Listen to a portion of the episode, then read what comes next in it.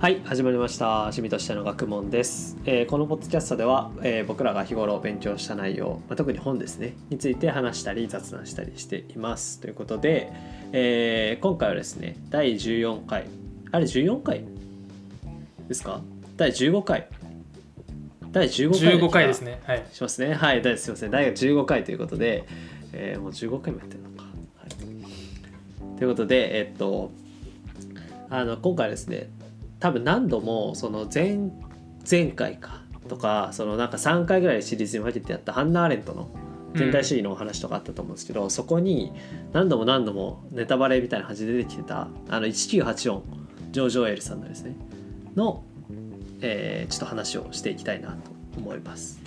はいはい、で、えっと、その中の一応その全部話してるとねその小説なんでなんか自分が話すより本当に読んでほしいんですけどまあその内容についてもちょっと話しつつそこのえー小説の中で出てくるニュースピークっていう言語があるんですけど、まあ、その言語の解説みたいなのがその新版の多分2009年かなに出たあの早川 EPI 文庫の1984の、えー中では最後にニュースピークの、えーなんだ解説書というかっていうのが載っててあとは言語の解説書が載ってて。うん。でそのそのニュースピークというものについてちょっと全4回か5回くらいですかね。に分けてちょっと話していければなと思いますのでよろしくお願いします。はいよろしくお願いします。はい。はい。1984好きですか？198はまあ 好きとはなかなかちょっと言えないですけど。まあでもそうですね。う、ん。なんかこんなに後味悪くなる本ってあるんだっていうのを思いました。いやー確かにね。最初に読んだの高校生とかの頃だった気がするんですけど。高校生で読まんのよあれ誰も。いやなんかあの結構なんかあの映画とかアニメとかで引用されてるんですねやっぱり。あのああそうなんだ。もう本当に1984といえば多分そのなんていうんですかね。ディストピア SF の本当に、うんうん。まあめちゃくちゃ有名なやっぱり、まあ、古典というかうんという多分感じがあるのでもう本当に監視社会とかうん。そのそういうものを描くってなったらまあとりあえずあれはもう引っ張ってくるっていうかああそういうことね。そういう風な感じにはなってるんでうん。ところどころでこう出てきてるんで、そう。なるほどなるほど。そうなんですよね。ちょっとそうだ雑談しようと思ってたの忘れてた。えっと本題にちょっと入っちゃったんですけど。結構入っちゃいまいしたね。いや最近あのちょっとね雑談に戻すというか雑談をここでいきなりぶち込むと、はい、はいあのちょっと画面見えてない人はあれなんですけど最新最近地球儀を買いまして。はい、えこれスクラップボックスに貼るんですかこれ画像？えあまあアマゾンのリンク貼っとこうかな。はい。なるほど。あのそう地球儀買ったんですけどあの回るやつですよね。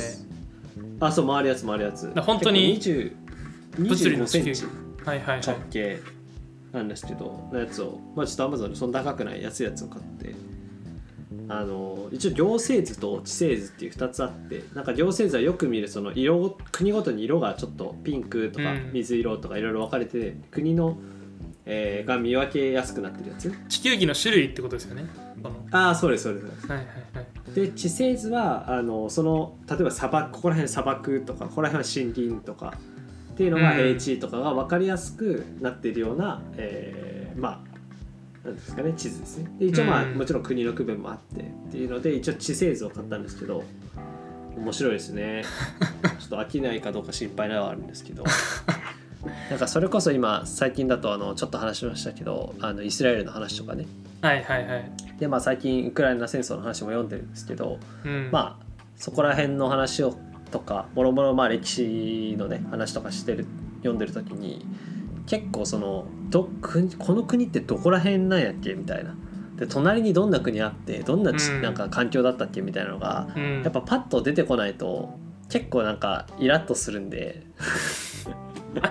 ちょっとそれをあのパッとなんかあこの国はここら辺で周りにこういう国あってみたいなのがでこういうその環境でみたいなのがパッと分かるようになっとくと、まあ、結構本も読みやすいしなんか話しやすいなと思って。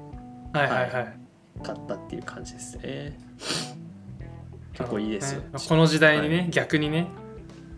逆に。そうですね。なんかめちゃくちゃ Google マップでええやんとか言われたそうみんなそうあの Google Earth と Google マップってのあるんですよとか言い始めるじゃないですか、そう そうそうそうそう。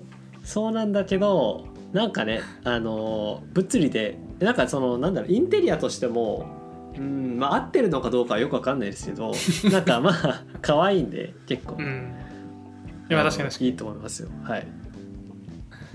に 小学生の時とかか、うん。なんか学習机とあの地球儀を買うみたいな定番あってますか？ああ確かにね。感覚。うんうん。はい。よくありますね。でも当時の自分の興味範囲では本当に地球儀を楽しむなんてことはもう本当にただくるくる回ってすごいなっていう、そうだよね。マジでそうだよね。はい。やっぱねなんかそれこそさその、まあ、ヨーロッパの歴史周りとかって古典ラジオとかでも結構出てくるけど、はい。もうなんかどこに何の国があったかとかなんか誰がどこに攻めたって言ってもなんかえどこどこら辺の話してるみたいな。うん。のがやっぱり結構わかんないんでそこら辺はねやっぱり地球儀を隣に置いていろんな本を読めると幸せだなというので、うん。はい、買ったので皆さんもぜひ地球儀を買いましょう。PR 動画ですかこれ。ああのはい。なんだっけ企業企業案件。企業案件。はい、じゃないですよ、はい、勝手に勝手に宣伝してる。急に地球儀の話し始めるから。確かにね、それも。全然違う。そんなあのーそうですね。確かに企業案件が来るほど有名になったら嬉しいですね。やるかどうかは別ですけど。はい。私が来るぐらいにねリスナーが増えて有名になったらちょっと嬉しいなと。このコンセプトも定まってない。はい。まあいいや。ああまあまあまあ好きなこと喋ってるんでね。本当に。はい。なんかパレスチナとイスラエルの話とかはすごい結構あの過去最高に再生をしてくれてなんか今でもねずっと再生され続けてるんですけど。だからまあなんかそういうところからねなんか他のシリーズというかに興味を持ってもらえたらなっていうのはありますね。うん。はい、という急な雑談をぶち込みつつちょっと本編に戻るという感じでね。最初に開始直前にちょっと雑談しようって言ったのに忘れてるっていうのがあるんですけど、はい、ちょっとやっていきたいと思います。はいお願いします。えっとまあ、1984とか1984年とか多分いろんな言われ方をすると思うんですけど、えー著者はジョージ・オーエルさん。まあこれは多分アナレットの時の回でも結構話したと思うんですけど、うんうんうん。えージョージ・オーエルさんはどこの人だ？ロシアだっけ？違うか。全然違いますね。ごめんなさい。えっとイギリス植民地時代のインド生まれのイギリスの作家ですね。うーんなるほど。作家ジャーナリスト民主社会主義者。あインド生まれなんですねこの人。インド生まれらしいですね。でえー、あ本名はエリック・アーサー・ブレアさんっていうらしいですね、えまあ、ジョーージ・オーエルはあのーなんだ？なんていうんですかね。ペンネームというか。はいはいはい。っていうんですかね。あのーという感じらしいですね。なるほど。はい。ええー、マルクス主義統一労働者党。という共和派の義勇兵に加わったものとかいろいろ書いてありますね面う白い。で、えーこのジョージ・オーエルが、えー1949年ですね。なんで終戦後まあ45年うん。4年ですかね。で書いた、えーディストピア系の SF 小説ですね、はい。さっき多分新井さんも話してくれてたと思うんですけど、まあだから1984って言ってるから20違うか35 5年年後うんうん。35年後の世界を書きましたよっていう話ってことですね。そうですジョージ・オエル目線からすると。はい。そうそう書いてる、まあ、小説なんですけどもちろん。小説のあの題材というかテーマというかその時代というのが1984年うん。なので大体35年後ぐらいを書いてるって感じですね。なるほどですね。であの、まあ、ざっくりその1984年までその肥大化していった全体主義国家みたいなものを多分描いているのかなというふうなうん。印象なんですけど、あの全体主義の話とかはちょっとあのもしできたらハンナーレットの回とか、えーうん。10回 10, 10シリーズ目と11シリーズ目と13とかかな？を聞いてもらえるとすごいよくわかるのかなと思うんですけど、はい、そうですね。なんかもう多分 ジョジョオジョージ・オーエルの1984を知ってる人からするとうん。そのあれなんですけどちょっとあの今更かもしれないですけどそのなんで、まあ、一応このポッドキャストその趣味としての学問ってことでなんかまあその学問的な多分本を取り上げるっていうのがはいはいはい。こう通例だったと思うんですけど、そうですね。そうです。こうなんでこう1984をこれ取り取り上げようと思ったかっていうのは、まあ、はあのハンナ・アーレントの回とかを聞いてくださっている方からするとまあなんとなくわかるかもしれないですけど、うんうん。はい、ああそうですね。いやもうそれはもうこの小説が面白いからですね。ただ単に。あのというのはまあもちろんあるんですけど、はいはいはい。あのそうですね。ハンナ・アーレントの回でもその全体主義の話とかが出てきていてで、うん。あのまあ、特にそのねハンナ・アーレントの話だとナチスのドイツが結構題材としてあの分析がされてるっていう感じなんですけど、まあ、そこの、えーそれがその全体主義国家というものが肥大化していった先の世界観というかをうん。描いているのが、まあ、もちろんあのフィクションなんでね。フィクションですよねこれは。フィクションですね、えっと完全なフィクション。フィクションとノンフィクションの違いがね毎回分かんなくなっちゃうんですけど。ど逆になっちゃうんですよね。左右網みたいな感じ？そのなんか右と左どっちか分かんなくなるみたいな。分かんなくなっちゃうんですけどたまに。そうですね。あのだからう嘘の嘘の話というか作り話ですね、なんですけどあのでもなんかなんだろうな。本当に肥大化していったらこうなるだろうなっていうのがなんとなく想像つくような世界観うん。だったりして、そのアレントが指摘しているようなこととかっていうのがまああの結構実際にその描写されてたりするのでうん。なんかそういった意味でまああのなんだろうね。結構、まあ、それこそいろいろそのナチスの政権下のあの、まあ、アンネ・フランクの話とか、はい。それこそ最近で言うとあの古典ラジオでも取り上げる人シンドラーの話とかね。うん。いろいろそういうところで実際のその、えーまあ、小説とかその実体験ベースでの話ういくつかあるんですけど、まあ実際にそれを小説としても書いてるというか、まあ、ももちろんもっと肥大化した世界ですけどね。うん。っていうので、まあ、あの読むことでよりそのアレントの話が理解できるというのもあってはいはいはい。結構読んで読んだので、まあ、あの取り上げてみたいなという感じですね。なるほどです、まあ、一応ちょっと復習的な感じにはなるんですけど、うん。まあその全体主義みたいなうん。ところの,、ところのその概説だけそうですねあさらっとするとねはい。はい、ああいいです。よお願いします。まあ、あれですよねそのまあアーレントが取り上げてたのはまあ主にまあそのナチス政権下のドイツっていう話うん。だと思うんですけど、まあ、基本的にはその一党独裁うん。で、まあ、その発言のまあこう自由とかその新しいえー政党を立ち上げる自由とかも基本的にはもう全部なくてその独裁しているその党に都合のいいようなこう、まあ、じ事実とか情報ばっかりがこうこうなる、えっと、ルフされていくみたいな。で、まあ、誰もその圧政に逆らえないみたいなうん、状態のこと。そうですっていうねそうですね。ちょっとまああのアーレントの回やった後にこんななんていうんですかねこう雑な説明をするとちょっとすごいあの 陳腐に思えるんですけど自分でアレ アレントの話は別にちょっとだけアレント味を加えて補足するとあの結構その全体主義っていうものをまあまあ結構運動というふうに表現されることもあるんですけど、はい。まあ、結構その重要なのはあのその党のまあ事実を作り変えたりとか人間をその、まあ、それこそ秘密警察とかその相互監視社会みたいな、はいはい。あそのまあその党の、えー方向性とか、まあ、イデオロギーにあの準拠しないような思考をしたらそれだけでまあ捕まるというかっていうふうなものが作り上げられていく。で、はい。あのそれによってあの人間一人一人がその自由に思考することがどんどんどんどん制限されていく。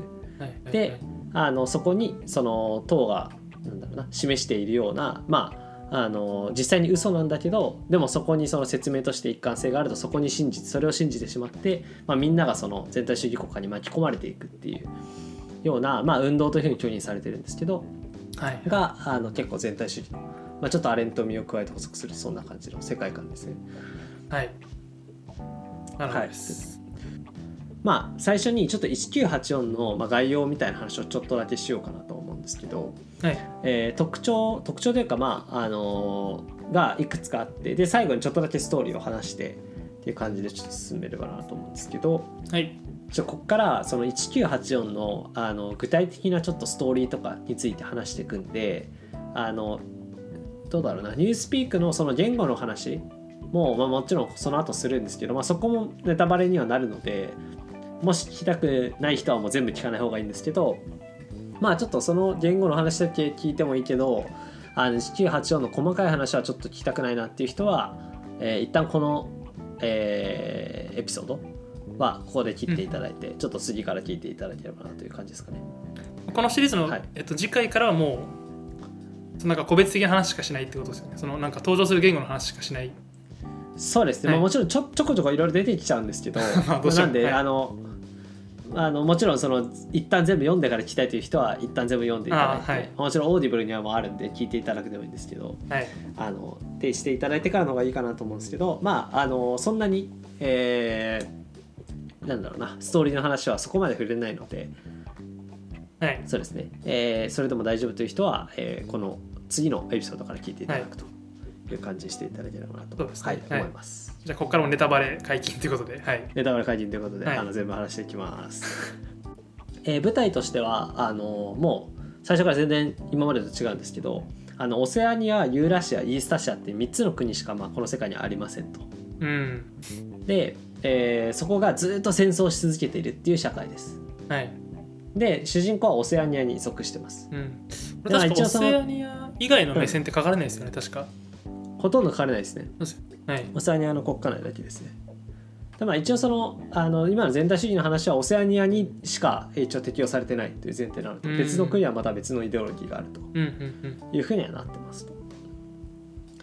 で、えーまあ、ここがね戦争し続けてるっていうのがあの実際にお互いに戦争を維持するために戦争をしてるというなんかすごく気持ち悪い社会ではあるんですけどあのまあそうですね、はいちょっとけまあもうあのそんな詳しくはさらに結論だけ話していくんですけどはい。その三国が戦争をし続けることによってその階級を保つっていうのが目的、うん。その国ごとに。なのでその階級を保つためにわざわざ戦争状態を永遠に作り出すっていうことをまあしていると。うん。いうようなまあそれを知らないんですけどねほとんどの人。っていう社会ですと。で、えー一応まあここでメインで出てくるその党のまあ党がそのもちろん支配してるんでうんでその党のイデオロギーというのがあのイングソックっていうのがよく出てくるんですけどはい。これがまあ何かっていうとあの結構略語が出てくるんですよね。でこんあの今日は本当はそのニュースピーク本当はてかこの後ニュースピークという言語について話すんでそこでもちょっと触れるんですけどはい。あのイングソックっていうまあイングランド社会主義っていうあのイング、えー、と English Socialism っていううん。ようなものの略称でイングソックっていうんですけど、ああなるほどはいというふうに呼ばれている、まあ、社会主義を、えーイデオロギーとしていますと。はいでまあ特徴としてまあ大きく掲げられているのが3つあってで1つが、えーと「War is peace」っていうので戦争は平和なり。うん ここの時点ではっていう感じだと思うんですけど あの戦争は平和なりと。で、えーもう一個は自由は服従なり。で、えー最後が無知は力なりっていうあの3つのもう全く意味のわからない、えーもうアレントが多分一番嫌うであろう 3つみたいなものを、えー一応まあ原理としてインクソックの,、うんあのメインのねほ方針として書いておりますと。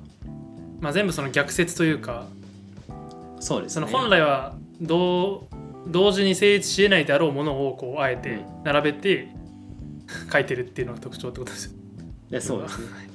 で戦争は平和なりとかはそれこそそのえーっとイングソックの基本原理みたいなのが本としてあって確かあれ違うっけな。えっと確かそのこの1984の一章かまあ一節多分一章ですね。をうん。まるまるその、このイングソックのあの原理のその戦争は平和なりのところの解説に使っているような章があってうん。そこにこの戦争は平和なりってどうしてそうなるのかみたいなのが書いてあったりするんですけど、はいはいはい。そこら辺も本当は紹介したかったんですけどちょっと時間あれなんで。うん。するんですけど、まあ、実際にちょっと本見てもらってまあなんなんとなくのロジックは一応あるんですよね。そこがちょっと面白かったりするんですけど。はい。というのがまあありますと。で、えー一応まあ党のあの中枢と党の外郭とでそれからそこからもう完全に外れたプロールというふうな、えー、3区分になっています。階級がねだからまあでプロールっていうのは一般庶民ってことですよね。そうですね。一般庶民ですね。はいはいでまああのまあ今でいう一般庶民よりも全然ひどいんですけどでまあ人口のあーまあまあまあ。85%というふうに言われてるんではい。あのまあ、そんな感じです、うんうん。で一応まあ党の中枢というのが、えーいてでここはもうなんですかね、えーこの後出てくるダブルシンク二重思考みたいなものを実現できる優秀な人間だけが入れるっていうまあ感じの、だからエリートですね、うん完全に党の中の上上層部というか。うんうん。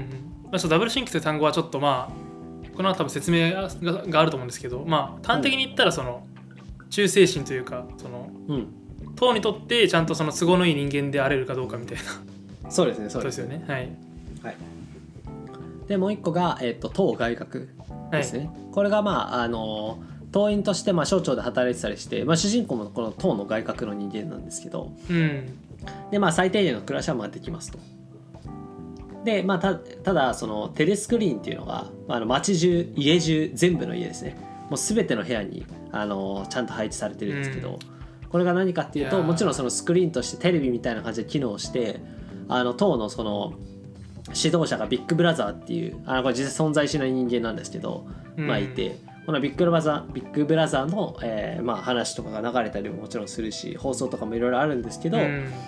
まあ、そのテレスクリーンから永遠に監視されてるんで、はいはいはい。まあ、あのほとんど自分がその部屋にいてもテレスクリーンに映らないところってないように部屋も設計されちゃってるんで、うん。まあ、街中どこに何があるどこにテレスクリーンあるか分かんないんで、まあ、それに毎回を、まあ、ずっと怯えながら生きるというか、うん。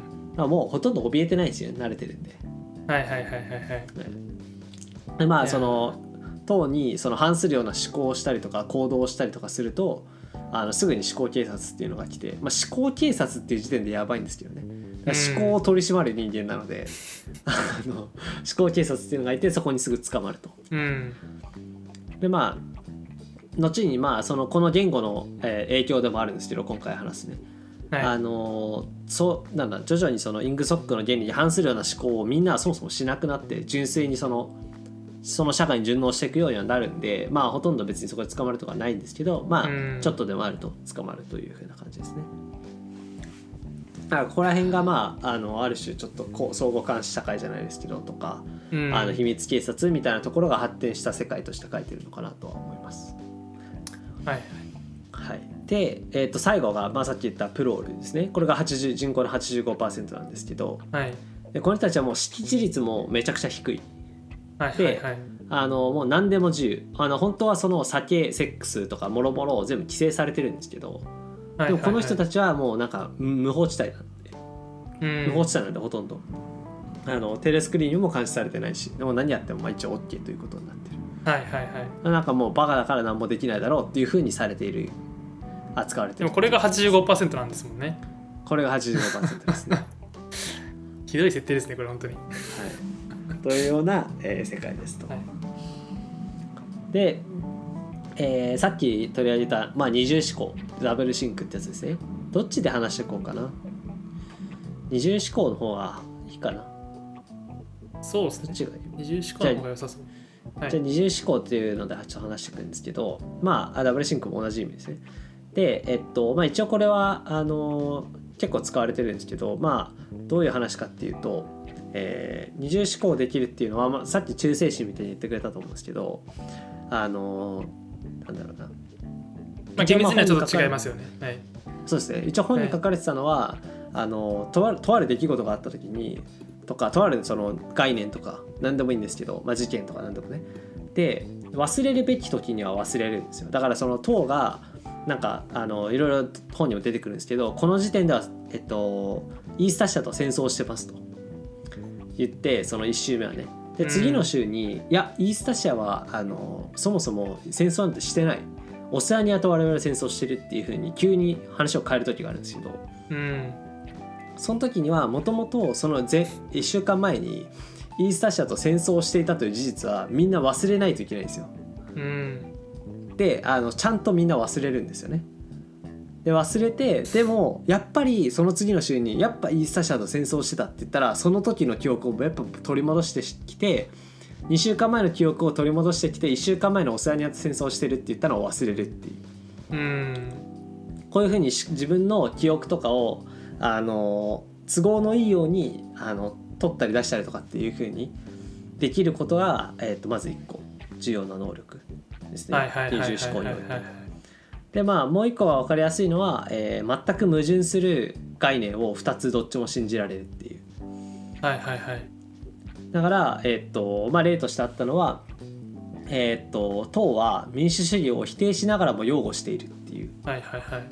だ党は民主主義を否定してるんだけどでも擁護もしてるよねっていうのをなんかもうあの意味が分からないんですけどうん。でもどっちもあのそれを信じることができるという。うんのが、えーだからまあ相反なんですね相反する概念をどっちもうまく信じて都合のいいように、えーきなんか使い分けられる。うん。っていうのが一番、まあ、二重二重思考って言ってるくらいなんでね。うん。まあ大事ですと。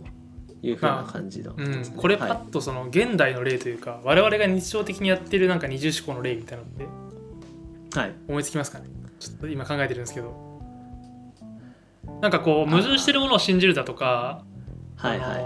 ある記憶を一旦なかったことにするんだけど必要な時にまた思い出すとかってうんうん。なんかパッと聞かれてもなんか意味がわからないじゃないですか正直、そうですね確かに確かに、はい、うん。なんかあの会社とかうん。あの組織の目的がコロコロ変わることってそんなに珍しくないと思うんですよね。はいはいはいはい。でもそこでそれを本気でその毎回信じるっていうのって結構確かに。大事というかその組織の中では大事にされるという。感まあむずいっすねさすがに矛盾する概念2つ出してくることはあんまないと思うんで。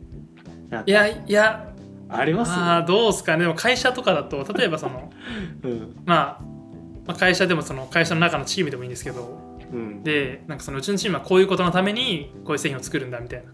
うんうん。ことをことを言う時って基本的にその問題解決する相手っていうのが決まってると思うんですけど。はいはいはい。そこからちょっとこう事業をずらす時にもともと価値提供しようとしてたユーザーにもしかしてこれ不利益になるんじゃねみたいな。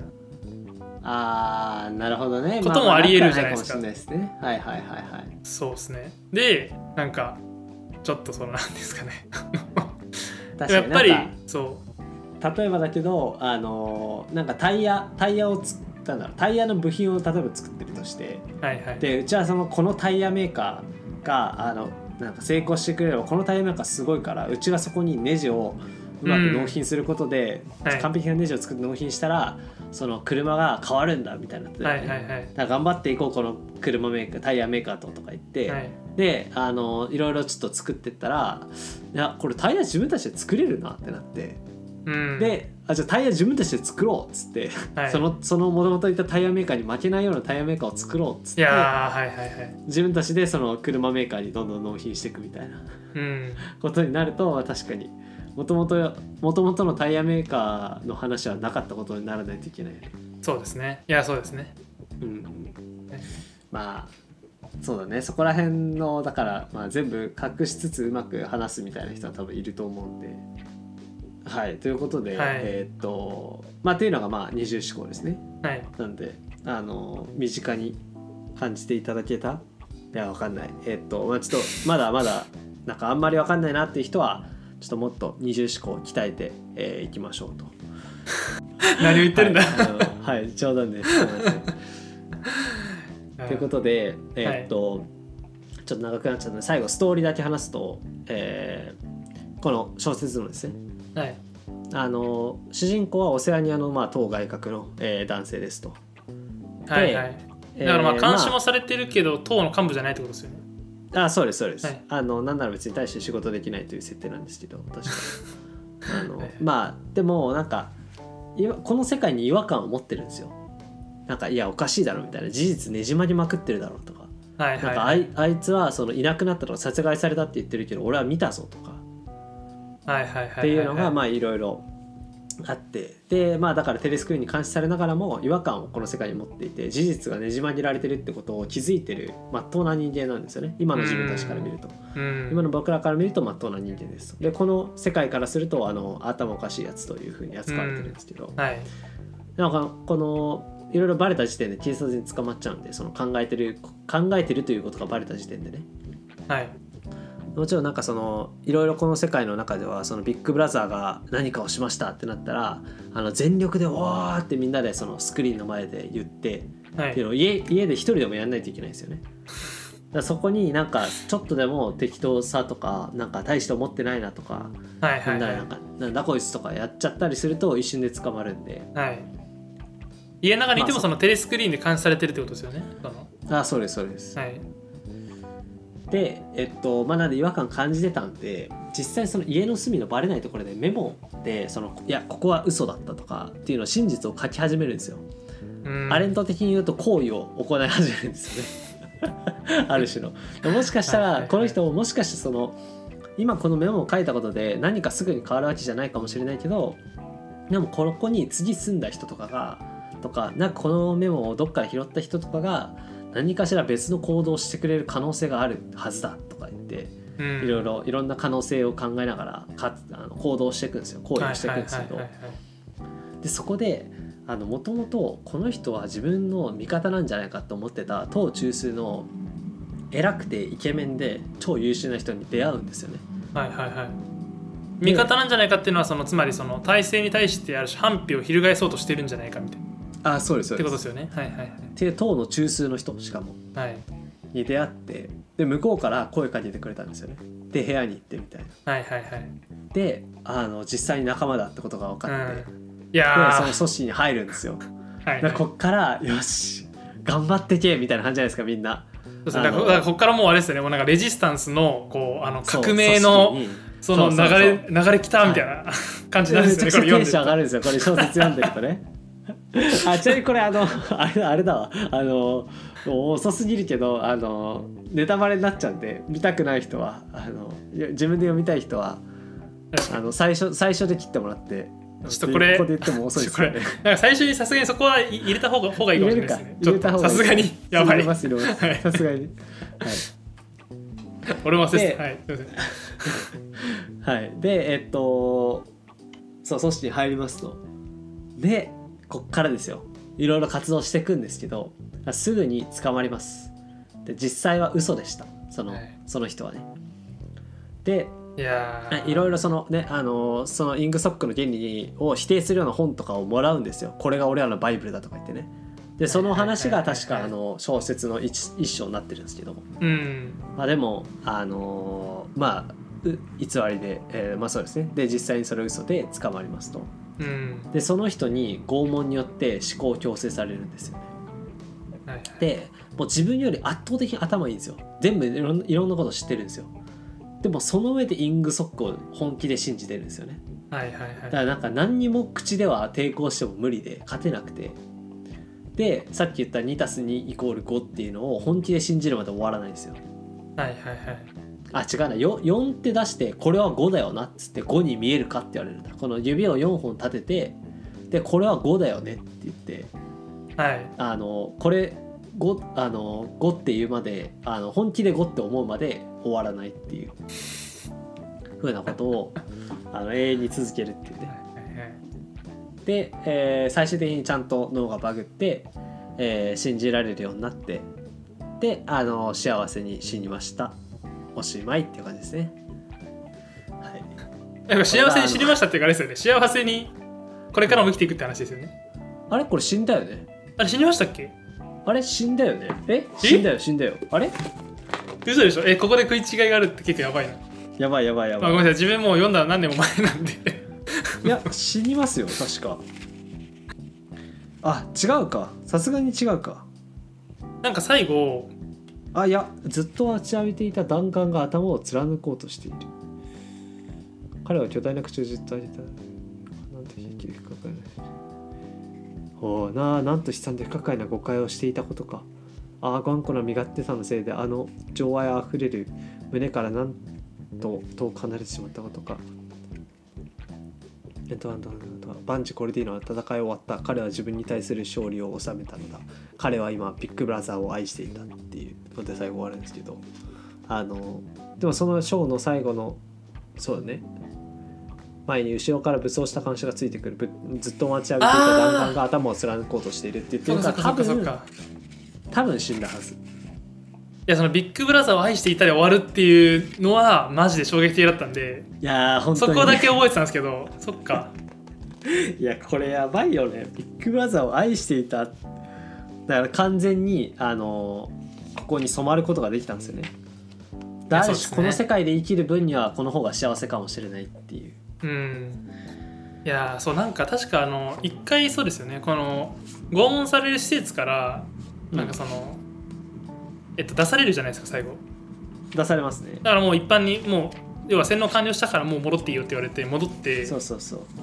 でなんか元々のそのなんか恋人うん。となんかあ会ってなんかそうですよねなんかもうお互いちゃんと洗脳されきってるみたいなそうそうそう。だからそれこそうんこの二人もずっとセックスしてるみたいな感じだったんですけど。であその前あの捕まる前ですよねあそうそうそう。うんでもうんここの世界ではそのなんだ。あまああまあ後で後で細かく話すんですけど。はいまあ、基本的にセックス禁止っていう感じなんで子供を産む時以外快楽禁止っていう感じなんで、はいはいはいあのそれもまあもちろん何の欲も分かずっていうただ話して、うん。いやそう結構なんかいや自分が覚えてるのだとなんかうん、中盤あたりでそのもし仮にあいつらに捕まって拷問されるようなことがあってもこの自分の思考だけは自分のものだからみたいな。ああそうでなんかそうだよねみたいな感じでなんか2人でそうだそうだみたいな感じでこう言ってたのにいざこうお互い拷問されてその施設を出てみればもうあの跡形もなくそんなものなくなってるみたいな2人があってもねそれが蘇らないな何も感じないみたいなそのうん。うおーみたいな。ちょっと。いやー本当に胸くそ悪いっすよこれ。胸くそ悪すぎて読んでほしいんですけどみんなに、はい、っていうねあのー本ですと。はい。いう感じで。でここまでだともうあれですよね。今のが一応1984の爆速解説はい。終わりみたいな、爆速解説終わりで、ここからそこであの使われてる言語であるニュースピークの話をちょっとこの後の、えーエピソードでしていければなという感じですね。だからこれあれですよね。その党が支配するために新しい言語を作ってるんですよね。あそうですそうですそうです。はい。でその言語について解説していくって感じですね。そうです。まああのアーレント会でも何回か言ってたような気がしますが、はい、はい。ということで。はい。じゃあ一旦以上で、えー終わりたいと思います、ありがとうございました。ありがとうございました